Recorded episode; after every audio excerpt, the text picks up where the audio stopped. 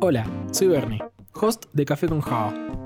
Si estás escuchando esto, seguramente es porque recién llegaste al podcast y seguramente también pensaste, hey, hay muchos episodios, ¿por dónde empiezo?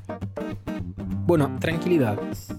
En estos próximos dos minutos, o más o menos, voy a contarte un poco de qué va Café con Java y por qué dos episodios podrías empezar.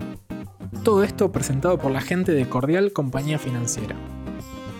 Nos gusta decir que Café con Java es un podcast que no habla de café ni de Java, sino que intenta desvestir a los individuos de sistemas y un poco desarmar los estereotipos que se formaron en el inconsciente colectivo. Si bien toda la crew trabaja en IT, este no es un podcast técnico. No, no te vamos a enseñar a programar en Java. No vamos a hablarte de lo bueno que está trabajar en este rubro y tampoco hace falta que seas programador para escucharnos.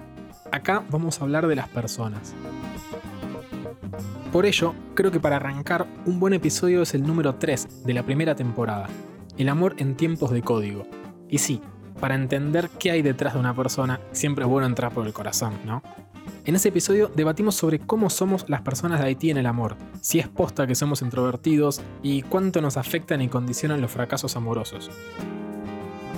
La segunda recomendación es ya de la tercera temporada, el episodio 6 en particular, que se llama Entre la ansiedad y el MSN.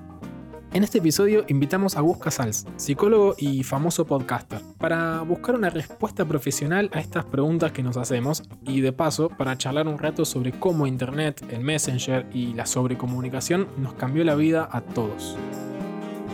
Bueno, ya tenés dos tips sobre por dónde empezar este viaje podcasteril.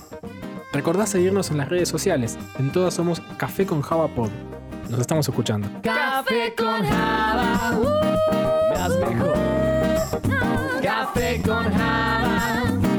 elimina el dedo. Café con Java, yeah. Pongan atención, estos es podcast del Piola.